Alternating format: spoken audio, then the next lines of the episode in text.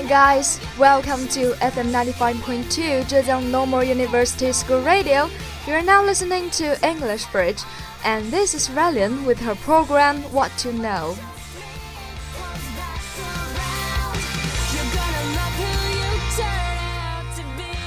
So tonight what we'll talk about is meme. 诶，一个新的单词 meme，m e m e。 A meme acts as a unit for carrying cultural ideas, symbols, or practices that can be transmitted from one mind to another through writing, speech, gestures, rituals, or other imitable phenomena with a make it thing. Have you got a point that what meme means? meme 这个词呢，可能想要现在大家都不是很明白啊，它其实就是流行梗的意思。 呃，可能还没有什么想法，但其实我跟大家讲了另外一个名词，你们可能就很懂了，就是表情包。对，meme meme 通俗点来说呢，就是表情包的意思啦。A more regular item that used or seen in your life than anything else. The word meme was coined by English biologist Richard Dawkins. In his book The Selfish Gene, and he described the meme as a concept of human evolution, which is passed from one person to another, much like a real gene, and an idea, behavior, or style that spreads from person to person within a culture. So, what we know first is that meme is not only used in China, it has circled around and been prevalent all over the world, and every time and everywhere in everyone's cell phone. They are not that important, but they just make everyone's day.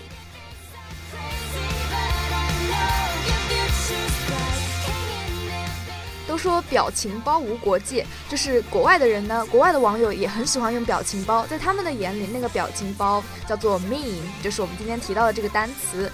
在外国网友的世界里呢，meme 的经典姿势就是一张红遍网络的图，然后配上白色的搞笑文字。然后前几年从国外红起来的第一张表情包是这样的，它是一个，嗯、i t s about overly attached girlfriend Lena Morris，是当时嗯。这个女主角她在 YouTube 上上传了一个嗯自己演唱的贾斯汀比伯的她的 Boyfriend 的改编曲 Girlfriend，展现了一个神经过敏的女友形象。然后当时网友把她的截图截下来，是一个很惊悚的瞪大了眼睛的照片。所以说，嗯，然后并且在那个图片上面配上了词，比如说 I served my name on your shirts in case you've forgotten you've taken, or You're gone for two minutes. Where the hell were you going? 像这样这种呃比较搞笑的配词，以及像当时很流行的一个不爽猫 Grumpy Cat，它任何一个表情都是嗯耷拉着嘴巴的不爽。还有像奥巴马的 Not Bad 等等这些，就是说表情包无国界，就是国外的人他们也很喜欢这些表情包文化。所以我们今天要谈的呢，就是关于表情包的一切啦。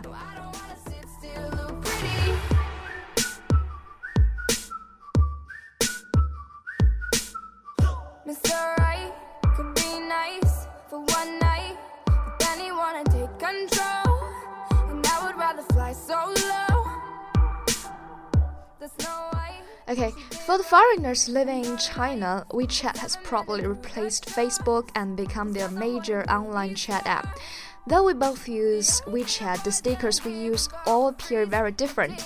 Chinese tend to use stickers which look adorable or lovely, while foreigners will choose a funny and hyperbole one. I came to this conclusion from my class WeChat group, and on the eve of Christmas, the whole class were um, immersed in the joy of the class dinner, and we began to send stickers and red packet for fun. And the memes were used um, quite different from our exchange students from Kazakhstan, who's are more quirky and crazy, different from us. And now let's see the latest top 5 memes in China and then make a contrast between the memes overseas and uh, in China.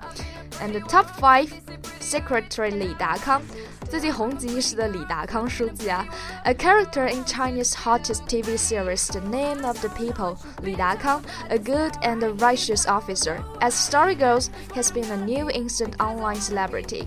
在危前大结局的《人民的名义》中的李达康书记，这样一个鲜活且有层次的人物，他很有个性而不单一刻板的人设，很讨喜，已经成为大家表情包的新素材了。And top four wordy series. The literal memes consist of simple and crude Chinese expressions are quite frank and honest, which are frequently used by Chinese people.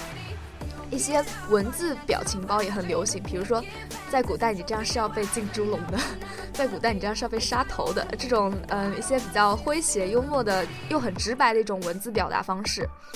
And top three rage comic 就是大家众众所众所周知的暴走漫画啦。By using exaggerated head portraits, Rage Comic expresses the spirits of comic characters, which usually come like anger, happiness, and speechlessness. Attention usually is paid on their mouth and eyes. It has been now very popular as Kuso in internet. Kuso K U S O，它的意思就是网络恶搞，就是暴走漫画是网络上很流行一种恶搞方式。Now we come to top two. Kumamon 这个单词可能大家听起来很陌生，但是中文词你们一定很了解，就是熊本熊。The popular mascot, which can be seen in everyone's comments earlier because of its fat body and adorable and funny behaviors. And top one, Song Minggu, Song Mingguo, well known in the famous Korean TV show The Return of Superman. Song Minggu, together with his adorable meme stickers, goes viral in China. For Chinese, especially Chinese girl, half of her collected stickers must be Song Minggu.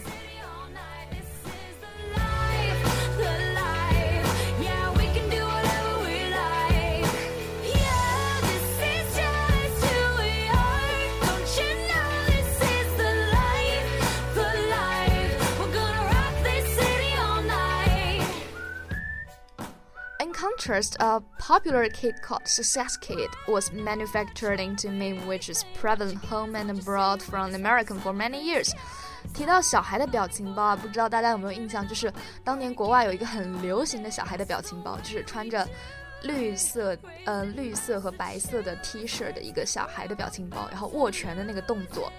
If you can't remember the image, I can describe the characteristics to you later, or you can see that on our WeChat official account FM95.2. The success kid in green and white t-shirt is Sammy Griner.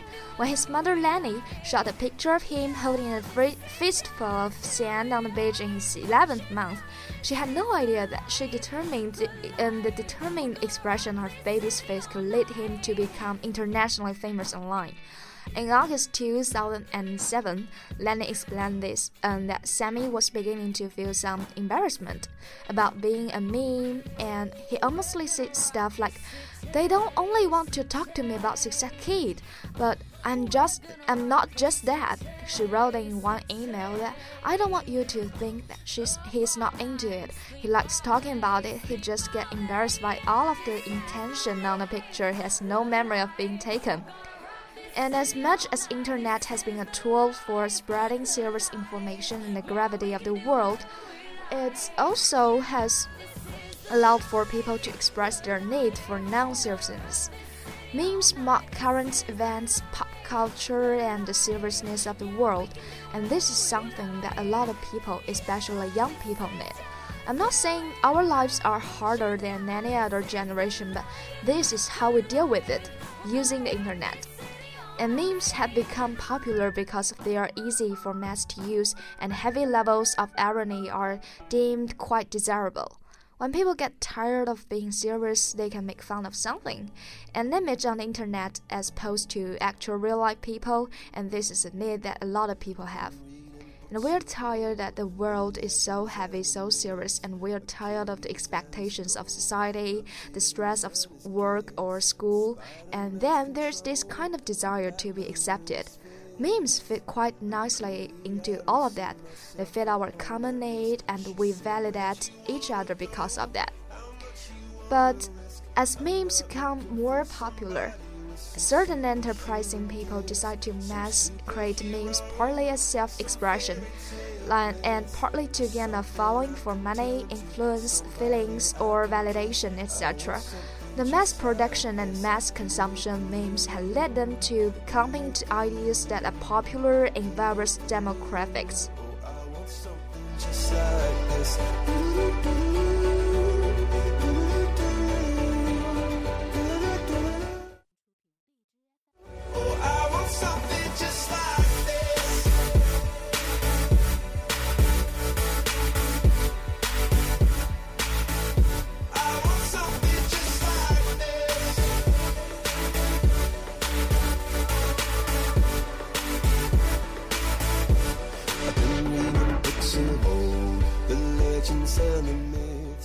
Since the largest group of people who make and watch memes are college or high school guys, their values such as being a bit fed up with fat and or wanting to end one's life tend to come out in those memes. Like with the seriousness of the world, there is a backlash here, at least ironically. And that doesn't mean meme creators and followers actually think women are worthless or want to commit suicide, but there's comedic valuing suggesting that they do, and this idea is self promoted. Meme culture is simply the expression of the ideas transmitted through memes, and since memes mock life and current events, there's a lot that comes up, but all of it is ironic. There are memes for old people who think they are smarter than anyone else, and maybe they are.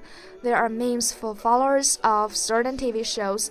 There are memes for communities of girls who have been treated badly by guys and needed to bind together. There are memes for people heavily opinionated on politics and social issues. There are a variety of meme communities, and each culture has their own values. And so I don't think meme culture is special or different from any other country's cultures, such as pop culture and cult culture. All culture are expressions of idea from a group of people with common needs and emotions. We just like to think we are special because we see our struggles and jokes, and not anyone else.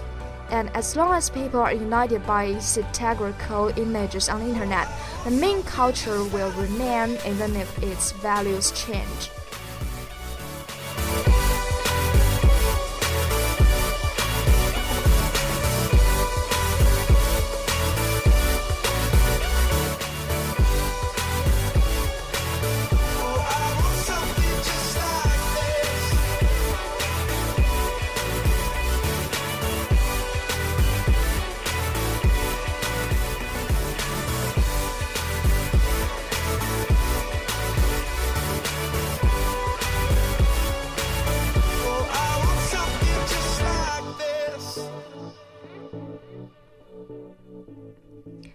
好了，讲到这里的话，我们基本上已经讲了国内和国外的表情包的一些文化来源和他们的一些关联。那么接下来我们要讲两个关于 meme 的单词，第一个是 dank meme，第二个是 spicy meme。想要知道的话，可以接下来听一下哦。Dank meme is an ironic expression used to describe online viral media and in-jokes that are intentionally bizarre or have exalted their comedic value to the point of being tried or cliche. In this context, the word dank, originally coined with a term for high quality marijuana, is secretly used as a synonym for cool. And spicy meme is a popular variation used as the comparative form of the term dank. On March 15, 2016, Urban Dictionary user exists just created the first entry for spicy meme, defined as memes that are more than dank. They are the dankest of the dankest. They are so good that they burn your tongue. It's spicy. And at what point does a meme become spicy? A dank meme is a meme that, while loved and used very often and is also very ever used, this can cause annoyance to the people looking at the meme that is why classic memes or the such as the bad luck Brian scrumpty, or most used rage memes are called dank. A meme becomes a spicy meme when it just gained popularity and is immediately quite the hot topic. Some memes that have been around for a longer period of time also have this short of success. A meme needs the following three characteristics to be called spicy. Follows immediately after another spicy meme. It's not possible for N to have multi, um, multiple spicy memes at the same time and the meme is introduced to the daily language of high school students. If you haven't heard a meme used in a real life situation, it's not a spicy meme. The success of the meme has a huge peak, most often not entirely limited to just after its creation, and the meme will first have to go viral via social media. And spicy memes are in the gray area of memes. When a newer, spicier meme takes in their place, Many will not be heard of anymore, but a few lovers of the meme will still use it and keep the meme alive. Spicy memes cannot become classic memes because they're not about a current hot topic.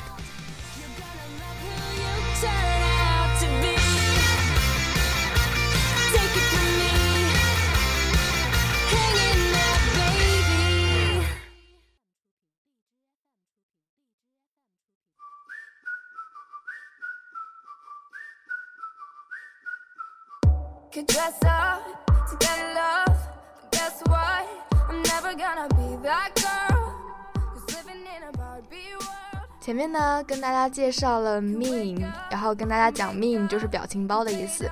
其实不全是这样，meme 只嗯，它作为表情包的意思，只是它这个单词的一个小小的含义而已。它其实有一个更广阔的文化含义。我们接下来要介绍一下，就是刚才的那个 Dawkins 提出的 meme is a gene 这个理论。我们可以知道，Internet meme 可以指的是网络快速传播、网络爆红现象。这个现象在现代社会，就是快餐文化、信息爆炸的时代是非常普遍的。所以我想要提一下关于这个 meme 的 background。I won't mention the background meme, it's a shortening of meme. A word from ancient Greek means imitated thing. Dawkins used the term to refer to any cultural entity that an observer might consider a replicator. He cooperates that one could view many cultural entities as um, replicators and um, pointed to melodies, fashions, and learned skills as examples. Memes generally replicate through exposures to humans who have evolved efficient copiers or information and behavior because humans do not always copy memes perfectly and because they may refine, combine, or otherwise modify them with other memes to create new memes. They can change over time, and Dawkins likened the process by which memes survived and changed through the evolutionary of culture to nature selection of genes in biological evolution. Meme 一词，它最初来源于上期上世纪七十年代英国进化生物学家所著的《自私的基因》一书。它被定义为在诸如语言、观念、信仰、行为方式等的传递过程中，和基因在生物进化过程中所起的那个作用相类似的那个东西。所以它就像是一个基因链一样，这样被复制、传播、复制、传播，甚至在复制的过程中被改写、被改成另外一个版本。就是说呢，把文化传承的过程以生物学里面的演化繁殖的这个规则来作为一个类比。And Dawkins noted that in a society with culture, a person need not have descendants to remain influential in the actions of individuals thousands of years after their death. But if you contribute to the world culture, if you have a good idea, it may live on intact Long after your genes have dissolved in the common pool, and Socrates may or may not have a gene or two life in the world today, as G.C. Williams has remarked, but who cares? The meme complexes of Socrates, Leonardo, Copernicus, and Marconi are still going strong. 这里我们想要讲的就是嗯，现在表情包文化盛行嘛，然后网络爆红现象在快餐文化里面也都是很常见的一种现象。所以说，可能一个人他在一时爆红，但是。可能一个星期、两个星期以后，它可能就名声不在了。所以说，如何保留下它的这种好的名声，以及如何传递它继续的文化信息呢？这就需要靠我们这个 meme 这个来，通过这个 meme 它的一个通过像文化基因一样的东西来传播下去。可能你是制作了其中的一张表情包，但是。其他的创作者可以在你的基础上继续进行创作，所以这也不妨是一种可以说是一种文化的产生、创造、再创造的一个过程。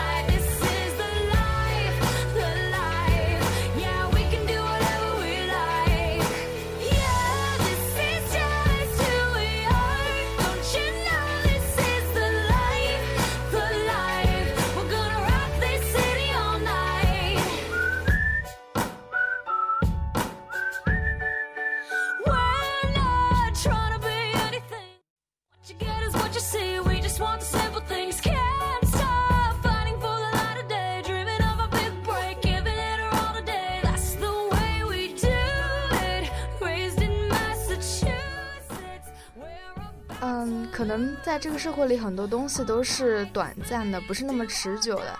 但是还是有东西会一直被像滚圈圈一样一直的传递下去。比如说表情包文化，比如说一些嗯，像 Papi 酱推出的一些文化平台，这些东西他们可能都会得到借鉴，然后在以后的社会里不断的创新。所以说，我们的每我们 everyone in our life can have be the creator of our memes，and you can be the creator of your own life。your own culture phenomena.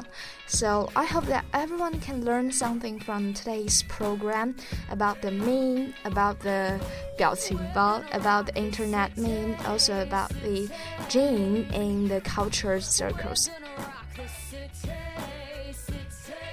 好，那我们今天来回顾一下今天所了解到的一些新的东西。What you know today is about the meme, M-E-M-E, a new world in the culture it's about the an idea or a general historical thing or some words that translated from transmitted into everyone's society into everyone's life also i want to mention the top five top top five uh, top five names in our china about the secretary, um, secretary Li Dakang, also the Wordy series and Rage comic, and Kumamon and Song Minggu. Next, we talk about the dank memes and the spicy meme. How to how to call a dank meme and how to call a spicy meme. And at what point does a meme become spicy？这是一个值得，呃，一个一个其实很很有其实并不是很绝对的一个问题。Dank memes and spicy memes don't have the clear distinction and the boundary between them. 最后呢，我们谈，我们了解了关于这个 meme 的真正的文化含义。它并不只是表情包那么简单的事情，它还有它的在文化圈里面像一个基因链一样的传递下去的过程。所以我希望大家都能够在今天的节目里面学到一些内容。And that's all for today's program. See you next time. Bye bye.